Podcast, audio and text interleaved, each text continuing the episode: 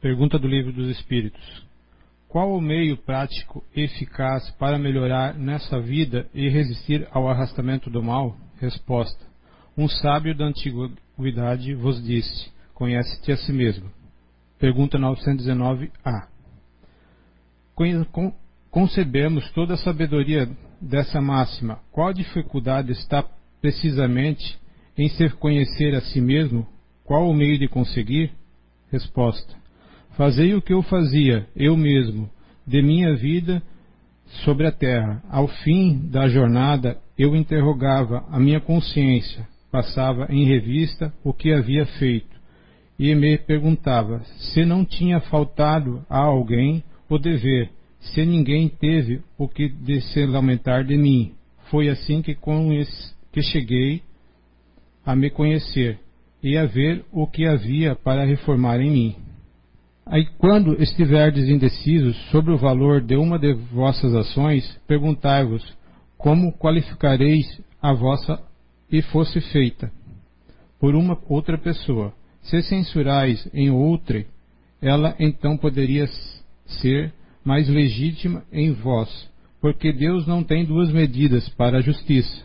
Procurais saber também o que pensam os outros a respeito, e não negligencieis a opinião de vossos inimigos, porque estes não têm nenhum interesse em dissimular a verdade, e frequentemente Deus os coloca ao vosso lado como um espelho para vos advertir com mais franqueza do que faria a um amigo.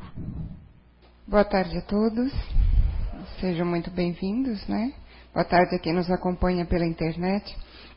Essa questão é muito interessante e ela é bem longa mesmo. Eu é, é uma folha, né? São duas páginas inteiras de resposta. A gente pegou só duas partezinhas, né? Então hoje nós vamos falar sobre emoções perturbadoras, né? Que seriam, né? E o que, que é emoção? Emoção, na verdade a palavra emoção já existem teorias sobre essa palavra desde a Grécia Antiga, né? É, Platão, Aristóteles já tinham as suas teorias sobre o que é emoção. Então, se a gente pesquisar, nós vamos encontrar muita coisa. Eu trouxe só algumas para a gente começar a pensar. Né? Então, emoção é uma palavra que veio do latim,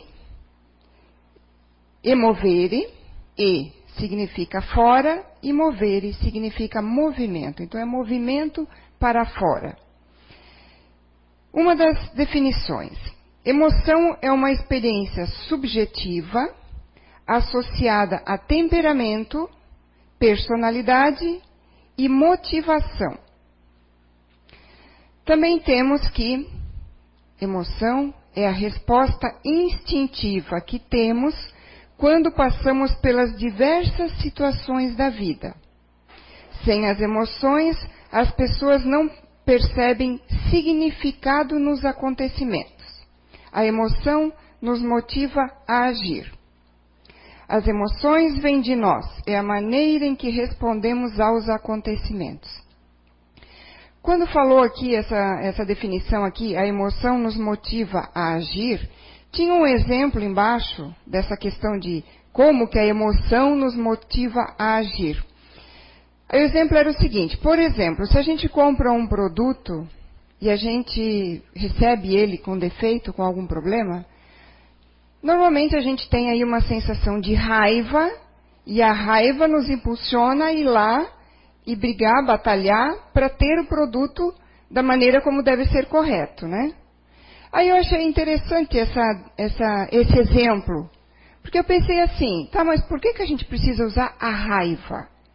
Por que, que a gente precisa usar uma emoção negativa para ir lá e pedir que uma coisa que a gente comprou, nós estamos falando de algo material, mas poderia se aplicar a qualquer situação da nossa vida. A gente vai lá pedir que ah, aquele produto que a gente comprou e que não está, não veio da forma correta, ou veio com algum problema, ou que veio com algum defeito, por que, que a gente tem que usar a emoção raiva? A emoção negativa para brigar, entre aspas, aqui, eu não, é, eu não quero dar o sentido de brigar, discutir mesmo, né? Por aquilo que é correto. Aí eu colocaria nesse exemplo um ponto de interrogação. Por que, que a gente não pode usar uma emoção positiva, por exemplo? Por que, que eu não posso ir por questão e sensação e sentimento de justiça? Que é algo bom. Brigar, batalhar pela justiça. Ficaria algo para a gente pensar, pesquisar, né? E aí nós temos também pesquisas científicas sobre emoção. A ciência já está pesquisando já há algum tempo, né? Então, uma das definições diz o seguinte: não são apenas coisas subjetivas. Ah, antes a gente viu que uma definição dizia que era algo subjetivo, mas agora nós temos uma definição científica que diz que não é apenas uma coisa subjetiva, que acontece somente dentro da mente humana. São experiências que envolvem reações orgânicas, bioquímicas e comportamentais. Elas modificam a frequência cardíaca, a respiração, a coloração da pele, provocam diversas alterações no organismo. São responsáveis por boa parte das nossas decisões e comportamentos. Realmente, né? Quantas vezes a gente não, não toma uma decisão, como a gente diz, baseado na emoção? Aí quantas vezes a gente não se arrepende depois, né? Porque essa emoção que vem naquele momento, normalmente não é uma emoção positiva. A gente deveria usar as emoções positivas para tomar as decisões da nossa vida. Mas infelizmente a gente usa mais as negativas, né? E realmente, quem fica aí, por exemplo, com uma sensação de raiva, não tem uma alteração nos batimentos cardíacos? Não muda a cor do rosto, fica às vezes um vermelhão, ou fica um branco, branco muito branco? Não muda a nossa respiração? E isso será que vai nos fazer bem a longo prazo? E aí essa definição científica ela continua e diz o seguinte: pesquisas recentes tem comprovado que as emoções possuem grande influência sobre o sistema imunológico, consequentemente, no surgimento e na cura de várias doenças. Então, as nossas emoções podem nos levar a ter doenças e podem nos levar a curar doenças, né? Pesquisando também sobre emoções, a gente vê sempre uma palavrinha junto que se, que se chama sentimento. E aí eu fui procurar então qual é a diferença entre sentimento e emoção. Na verdade, não existe um consenso. Existem definições que dizem que a diferença entre sentimento e emoção é apenas o grau de intensidade. Que sentimento é algo com uma intensidade menor e emoção seria com uma intensidade maior. Mas existem definições também que dizem que sentimento é o ato de sentir e que emoção seria uma reação instintiva. A gente já teve uma resposta que fala aqui que é uma re resposta instintiva. Se for uma resposta instintiva, emoção nos acompanha desde o primórdio dos tempos. E a princípio, que a gente pode pensar e analisar, elas continuam nos dominando. Em vez da gente dominá-las e controlá-las, elas continuam nos dominando e nos controlando. Independente de sentimento e emoção, o ser humano possui os dois. E é isso que importa, e é isso que nós vamos falar um pouquinho mais hoje. A Vanderlei disse que trazer novidades. Eu não sei se eu vou trazer novidades ou se a gente vai falar de novo a mesma coisa que a gente já pensa, que a gente já sabe, mas que a gente não pratica. Né?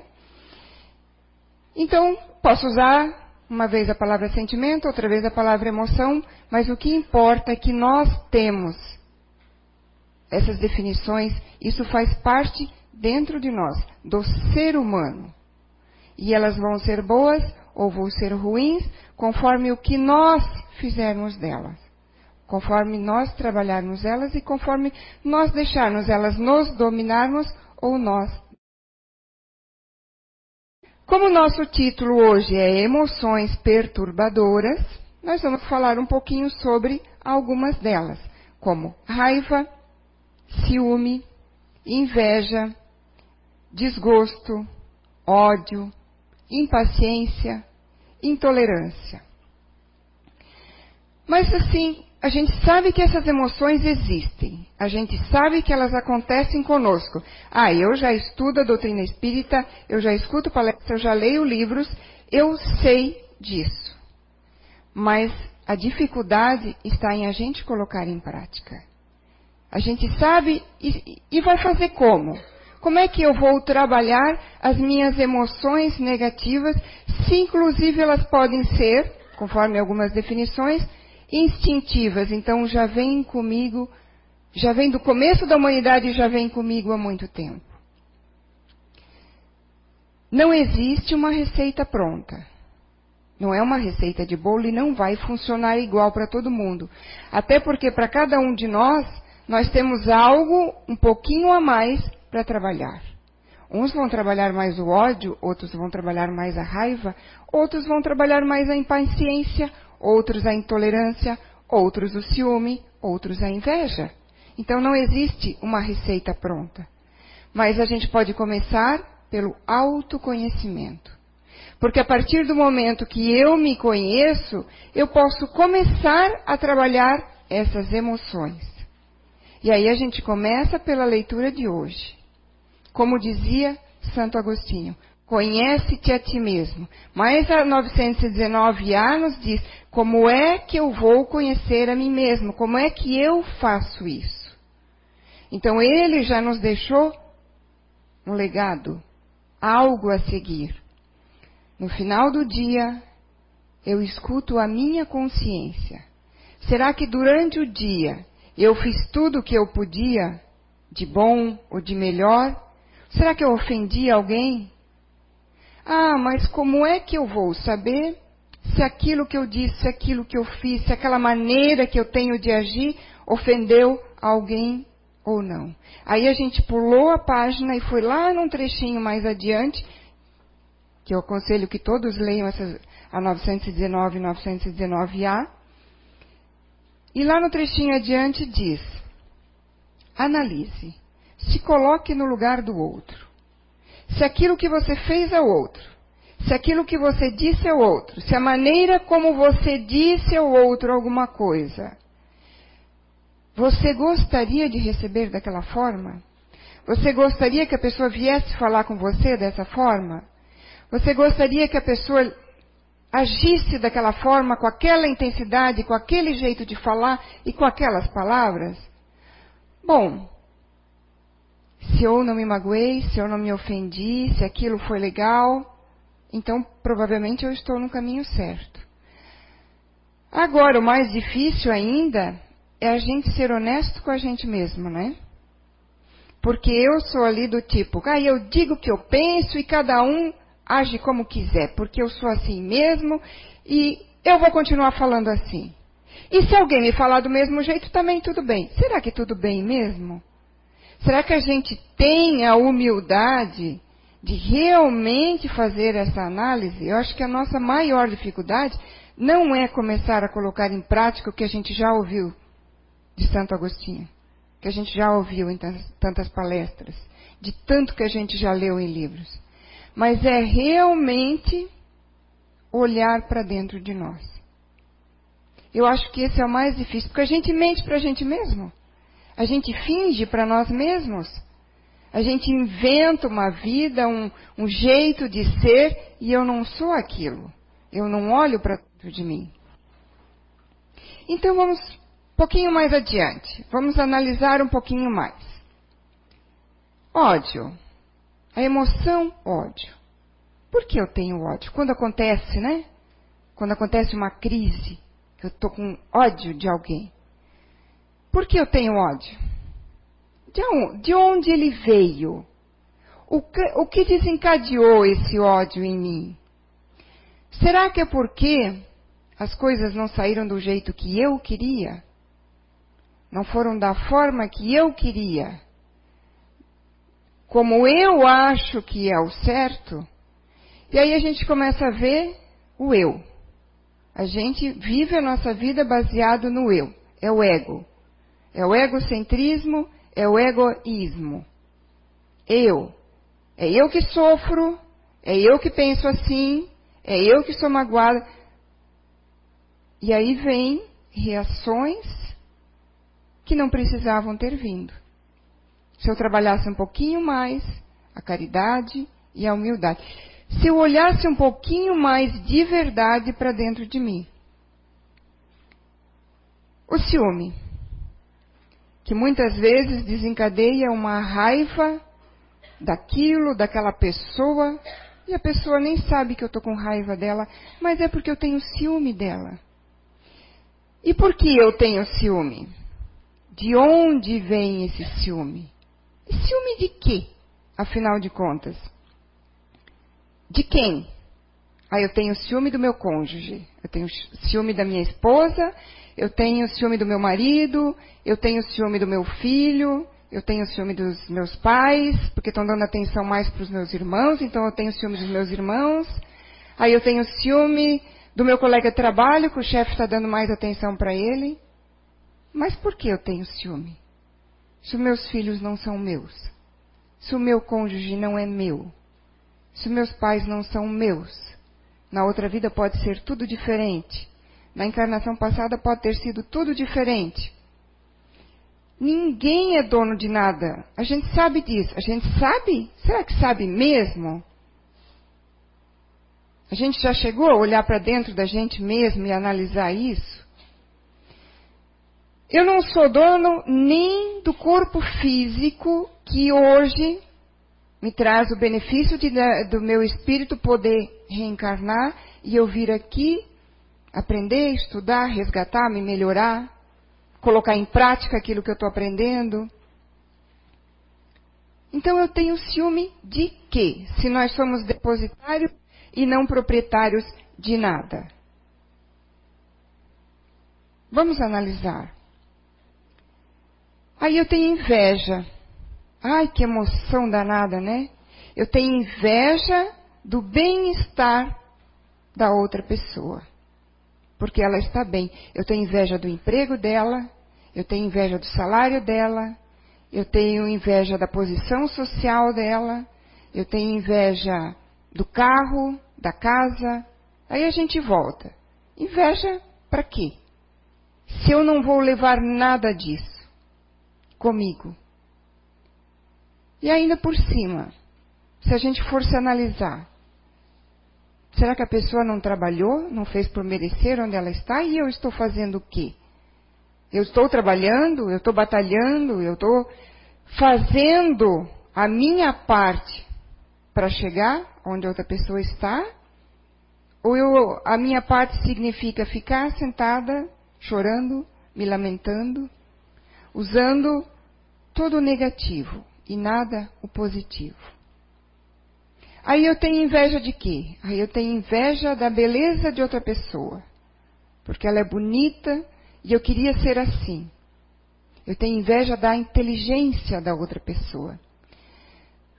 Daí eu faço uma pergunta: O que é beleza? Porque afinal de contas, conforme mudam as eras, as épocas, beleza tem uma definição diferente. Ser bonita já, já, já foi ser gordinha. Depois ser bonita foi ser magrinha. É, magrinha a lá Olivia Palito, né? Quando começaram a aparecer as primeiras modelos magérrimas. Até que começaram a morrer algumas, né? Aí deixou de ser tanto um conceito de beleza. Aí beleza virou ser a modelo violão. Aí eu me pergunto, se o violão mudar de modelo, o que, que vai ser beleza? Vamos começar a fazer um modelo de violão reto agora, que já existe, né? Tem guitarras mais retas também. Mas a gente não precisa ir longe. Se a gente for dentro agora da nossa época, se a gente for lá para o outro lado do mundo, se a gente for para a Arábia, por exemplo, ser bonito é ser gordinho. E aí? O que é ser bonito se eu perco a minha saúde, se eu perco às vezes tempo na minha encarnação, para querer ser aquilo que a sociedade neste momento está dizendo que é o correto. Daí eu me pergunto também, Por que, que a gente segue tão fácil as normas da sociedade e é tão difícil seguir os ensinamentos de Jesus? Porque eu não posso deixar de ter o carro, eu não posso deixar de ter a casa, eu não posso de ter, deixar de ter status social, eu não posso deixar de ter inteligência e beleza, mas eu posso deixar de ser. Não posso deixar de ser egoísta, intransigente, invejoso. Por que, que uma coisa eu sigo tão fácil e a outra eu não sigo? Se os ensinamentos de Jesus estão há muito mais tempo aí. Eu vou dizer para vocês o que eu acho que é conceito de beleza. Beleza deve ser o que um médio de evidência vê. Só ele. O espírito da gente. Porque, como dizem que quem vê cara não vê coração. Às vezes aquela pessoa linda tem um espírito negro. Tem manchas em seu perispírito. Tem larvas espirituais dentro do seu espírito. Eu acho que beleza deve ser o espírito estar iluminado, ou estar ficando iluminado. Porque um espírito de luz, a gente vai demorar um bom bocado para chegar lá. Mas basta para nós, acho que já ao começo, não ter as nossas manchinhas escurinhas no nosso perispírito, no nosso espírito, né? Isso sim deve ser beleza. Mas enquanto nem todos têm mediunidade de evidência, a gente ainda vai continuar valorizando outras coisas, né? E o que é inteligência? Porque inteligência também, conforme a época e a era e, o, e, e, a, e, a, década que nós vivemos, inteligência é uma coisa diferente, é uma definição diferente. Inteligência já foi ter QI alto, mas quem inventou o cálculo do QI alto? O cálculo do QI, para a gente chegar no QI alto? Foi o ser humano, não foi a espiritualidade. Isso é algo da nossa sociedade. Agora, inteligente é ser aquela, aquela pessoa que consegue dominar suas emoções. É inteligência emocional. Então, em cada era, em cada época, em cada país, em cada cultura, as definições vão ser diferentes. E a gente passa a nossa encarnação correndo atrás dessas definições, em vez de correr atrás dos ensinamentos que a gente recebeu do que é o certo do que o errado. Ou seja, da única coisa ou das únicas coisas de verdade que nós vamos levar junto quando desencarnar. Que é o que a gente faz de bom e de ruim. Que é o nosso amadurecimento ou não que é as nossas lamentações, as nossas lamúrias, ou a nossa força de vontade para mudar, para dominar as emoções negativas e não deixar que elas nos dominem. Existe uma pesquisa aí que diz que a gente deve ter no, no mínimo 75% de emoções positivas na nossa vida e no máximo 25 negativas. Se isso vai nos ajudar em alguma coisa, não sei.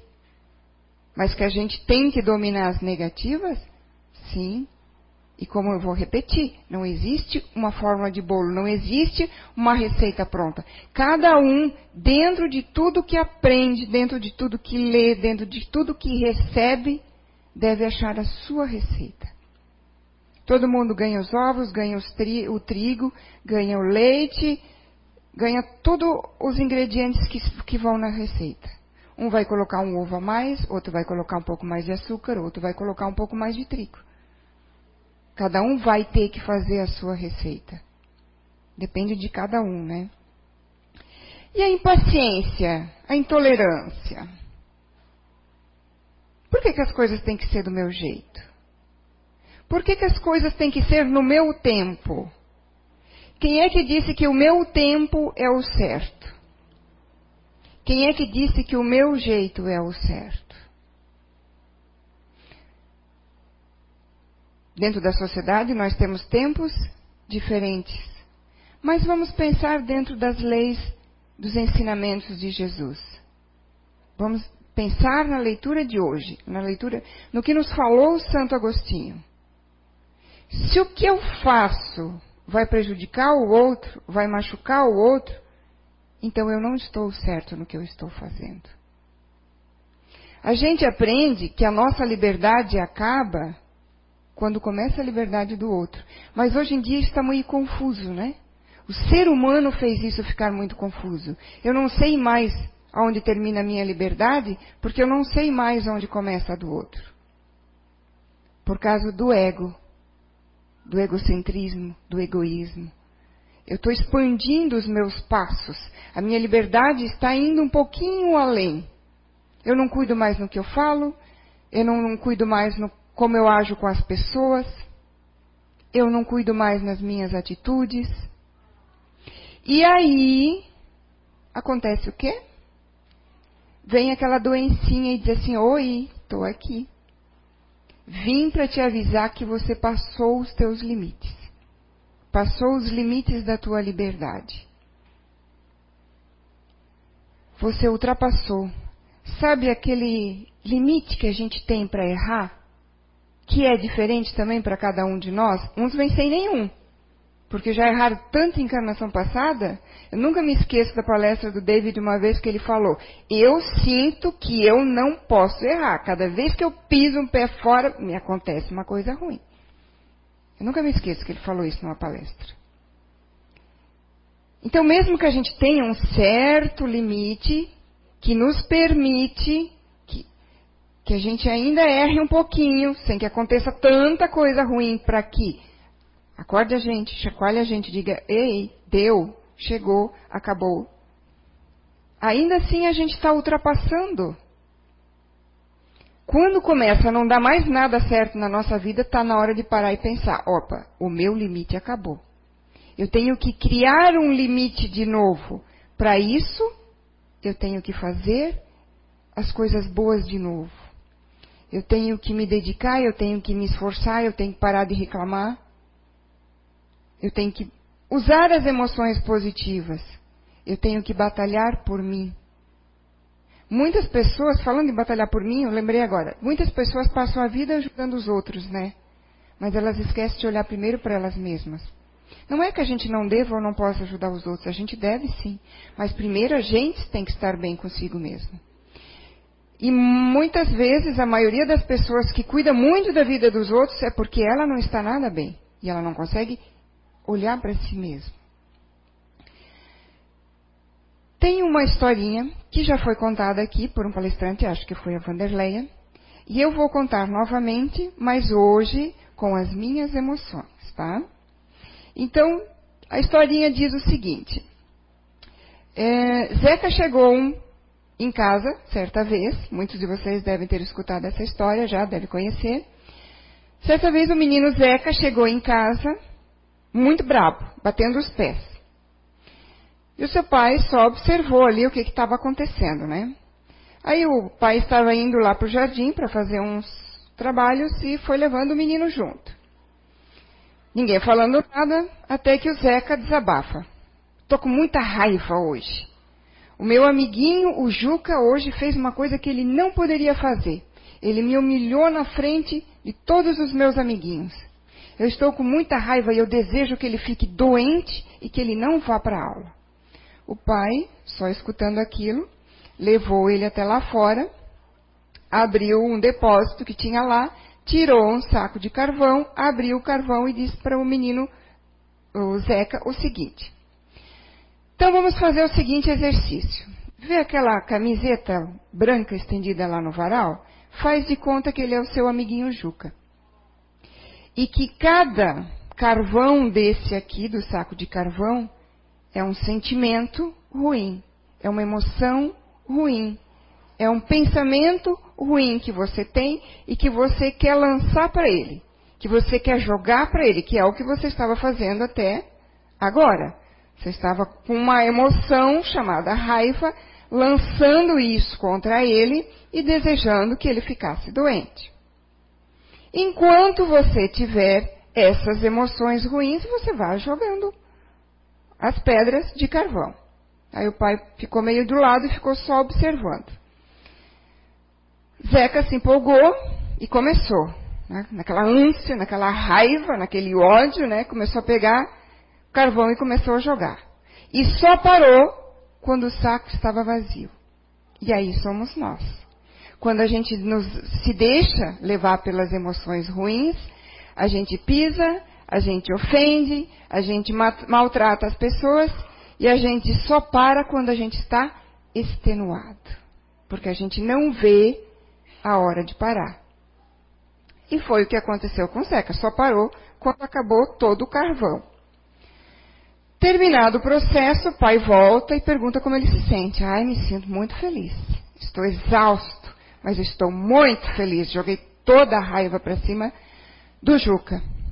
Muito bem, diz o pai. Olhe como ficou a camiseta. Ela ficou suja, sim, mas ficou um pouquinho suja. Por quê? Porque a essa distância nem todos os carvões bateram na blusa. Então ela pegou um pouco de sujeira, mas não ficou completamente suja. E agora, diz o pai, vem olhar você. Botou um, espelho na frente dele. E qual não foi o susto do Zeca quando ele viu que só dava de ver os dentes e o branquinho do olho. Porque ele estava todinho preto, né? Pois é. Essas emoções aí, esses sentimentos aí, é essa fuligem que está em você. Porque quando a gente lança pensamentos negativos para as pessoas, sentimentos negativos, vai chegar nelas? Pode até ser que chegue. Se elas não tiverem merecimento, vai chegar. Mas vai chegar um pouco. O resto tudo vai ficar em nós. E aí quanto tempo o Zeca vai demorar para tirar toda aquela fuligem do corpo? Com certeza vai ser mais rápido do que nós vamos tirar, demorar para tirar as consequências da emoção negativa do nosso organismo. Nós só vamos tirar, muitas vezes, com uma doença. Porque de tanto, de tanto ter emoções negativas, de tanto ter explosões de raiva, de ódio, de tanto desejar o mal para os outros por causa do ciúme, por causa da inveja, o que, que nós vamos fazer? Nós vamos mudar as células do nosso organismo. E é aí que a ciência diz que as emoções são capazes de nos curar ou nos trazer doenças. Então, a escolha de dominar as emoções negativas, que hoje nós estamos falando mais delas, ou deixar que nos domine ou nós dominarmos, vai depender de nós. Se a gente deixa as emoções negativas nos dominar, por que, que a gente não deixa as positivas também? Qual é o problema? Por que, que a gente não faz o contrário? Por que, que a gente não trabalha o contrário? Né? E como fazer isso, né? Novamente, a gente está falando, chegando na mesma tecla. Tá, tudo bem, Kátia, eu sei isso tudo. Mas como que eu vou fazer isso? Os ingredientes também todos nós temos. Praticar a caridade, praticar a humildade, deixar de ter o nosso ego tão grande, deixar de pensar tanto no eu, praticar o que Santo Agostinho disse, fazer uma análise diária de como foi o meu dia, se eu fiz tudo o que era possível, se eu fiz tudo o que era correto. E eu volto a dizer, se eu não sei se o que eu fiz era correto ou não, vamos nos colocar no lugar do outro. Eu gostaria de ter recebido as coisas desta forma? É a melhor maneira de nós aprendermos. E a leitura também nos traz uma coisa muito interessante. A gente passa a encarnação reclamando de pessoas que a gente considera nossos inimigos. E como a gente pode aprender amadurecer e melhorar com pessoas que a gente diz ou acha ou pensa que são nossos inimigos. Porque, como disse a leitura, os inimigos não vão querer é, nos elogiar, nos dizer que nós somos queridinhos, quando na verdade nós não estamos sendo queridinhos coisa nenhuma, nós estamos sendo pessoas brabas, ruins, raivosas. O inimigo é aquele que vai nos dizer a verdade. Aquele que a gente considera o inimigo. Mas será? Como a gente já disse muito também, Quando a gente chegar do lado de lá, a gente vai saber o que, que era o certo e o que, que era o errado. Porque muitas vezes a gente passa a vida reclamando de uma coisa e chega do lado de lá e vai ver que aquela coisa não era como eu pensava, ou aquilo era algo que eu pedi para mim, para minha vida, e, e eu devia ter passado aquilo com resignação e não passei. E agora? Ah, vou ter que fazer tudo de novo. Ah, mas aquele pontinho ali só faltava um pouco de esforço meu, mas eu não me esforcei. Eu preferi reclamar. Eu preferi deixar as coisas me levarem, as emoções me levarem. E aí, chegando lá, a gente não tem desculpa, né? Então, interrogar nossa consciência. Como fazer, né? Como fazer esse bolo agora com todos os ingredientes que a gente tem? Vamos olhar para dentro de nós, olhar para a nossa consciência, perguntar para nós mesmos se a gente está agindo corretamente mesmo ou não. E não é um dia, não é uma semana e não é um mês, é todos os dias. A encarnação não é feita de um dia, são todos os dias. Vamos cuidar dos nossos relacionamentos. Como que eu estou trabalhando meus relacionamentos? De cônjuge, de pais, de irmãos, de pais de filhos, no trabalho. Como é que eu estou trabalhando os relacionamentos, os meus relacionamentos no dia a dia? Resolver os conflitos engolir alguma coisa que não lhe fez bem ou que você não gostou, não é resolver os conflitos. Infelizmente, muitos de nós engolem, dizem que superaram, dizem que não se incomodaram com aquilo e de repente aquilo explode numa emoção chamada ódio, chamada raiva. É? é difícil resolver os conflitos? Não, não é difícil.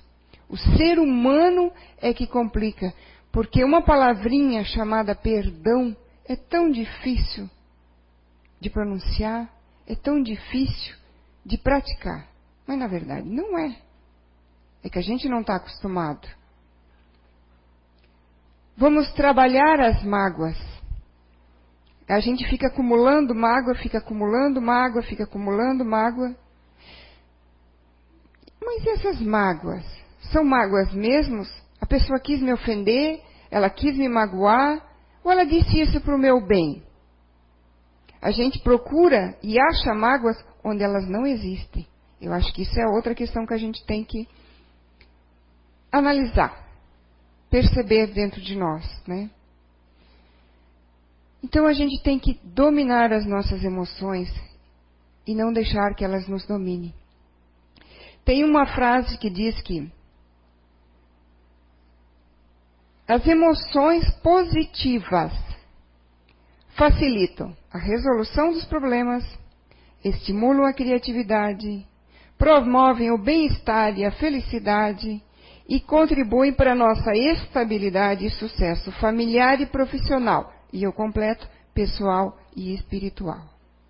Então, se as emoções positivas só nos fazem bem, só nos é, ajudam naquilo que nós estamos com o nosso problema, se elas nos facilitam descobrir a resposta que nós estamos procurando, aquela receita de bolo que só é minha, que só vai servir para a minha vida.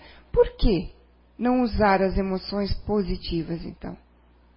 Por que, que eu me deixo perturbar? Eu imagino que ver um, uma pessoa depois de uma explosão de ódio, de raiva, ver o perispírito dela deve ser uma coisa de sair correndo, né? Eu imagino com, como é que ela esteja, né? Então, gente, depende de cada um de nós. E é isso que vem a, a o que eu quis dizer, que a Vanderleia comentou aqui. Novidade. A gente traz novidades, sim.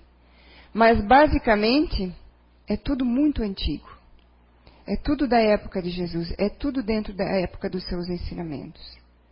Não existe o culpado por nada do que a gente passa na nossa vida. A responsabilidade é nossa. Às vezes é de vida passada, às vezes é dessa vida e às vezes é desse momento O que é que eu estou fazendo nesse momento da minha vida?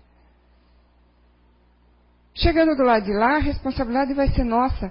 E a gente vê tudo muito claro do lado de lá. Não vai ter as desculpas que a gente dá aqui para não acertar a massa do bolo. Então, para terminar, eu gostaria de deixar uma frase que muitos também já devem ter ouvido.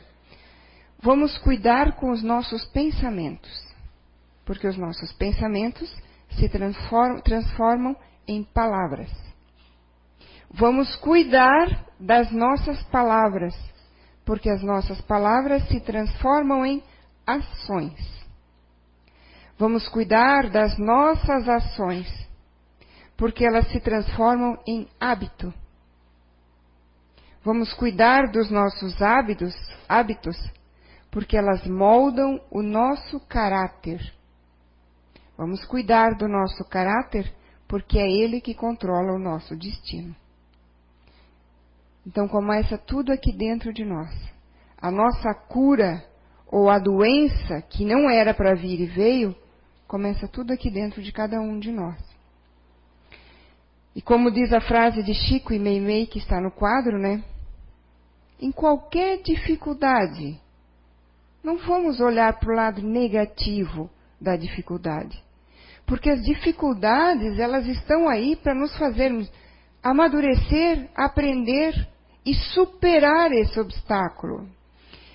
Se a gente comparar as dificuldades com uma vida escolar, a gente sabe que mesmo o professor passando a matéria, como a matéria é isso tudo que a gente tem, são os nossos ingredientes, a gente só vai aprender e passar de ano quando a gente fizer os exercícios, quando a gente estudar e aprender para ter a nota mínima para passar.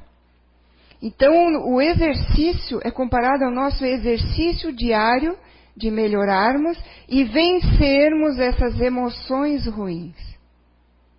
E colocarmos em prática todo dia um pouquinho, até que em um determinado momento nós vamos tirar pelo menos a nota mínima para passar de ano. Então não vamos deixar que as dificuldades que são aquelas que estão aí para nos ajudar a melhorar, que ela nos escravize e que a gente leve para a nossa vida somente as impressões negativas dela e não aquilo que ela pode trazer de positivo. A gente não precisa ficar doente para aprender com a doença a sermos pessoas melhores. Nós podemos aprender com as coisas positivas da vida, não é? Muito obrigada a todos e uma excelente semana.